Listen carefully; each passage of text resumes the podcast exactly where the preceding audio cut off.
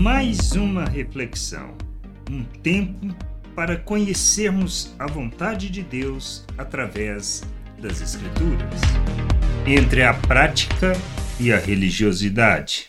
A palavra de Deus não é sobre algo que devemos saber e falar sobre, mas se trata de conhecermos, compreendermos, para vivermos segundo o que aprendemos, como está na carta de Tiago, no capítulo 1, do versículo 22 ao 25. Sejam praticantes da palavra e não somente ouvintes, enganando a vocês mesmos. Porque se alguém é ouvinte da palavra e não praticante, assemelha-se àquele que contempla o seu rosto natural no espelho, pois contempla a si mesmo, se retira logo, esquece, logo esquece como era a sua aparência.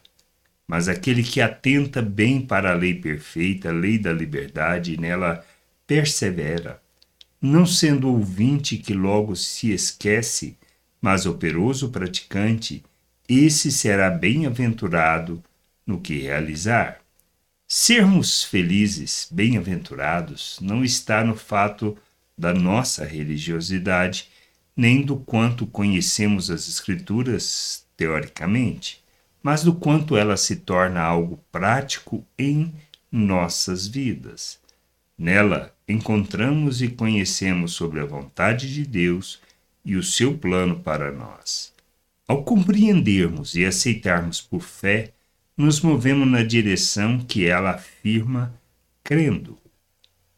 Assim, assim, a palavra deixa de ser algo somente teórico e religioso e passa a ser instrumento que nos conduz à expressão plena da vontade de nosso Deus, sendo algo prático e não somente religiosidade.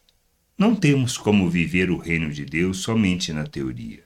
Conhecemos sobre as Escrituras ou mesmo decorando, pois não se trata disso. Esta palavra tem que gerar em nós entendimento, aceitarmos por fé nos submetermos e caminharmos em direção ao que ela afirma, para que a nossa religião seja algo prático que revele o amor de Deus no mundo, que a gente possa ter este entendimento, que a gente possa compreender estas coisas e entender que a liberdade que temos não implica em libertinagem, mas compromisso para buscar o conhecimento, o entendimento para vivermos na plena vontade do Senhor. Graça e paz sobre a tua vida. Amém. Gostou da reflexão? Compartilhe. Não deixe de ler as Escrituras. Medite para poder crescer no conhecimento e vontade de nosso Deus e nosso Pai, para que, conhecendo o Senhor, possa o revelar ao mundo.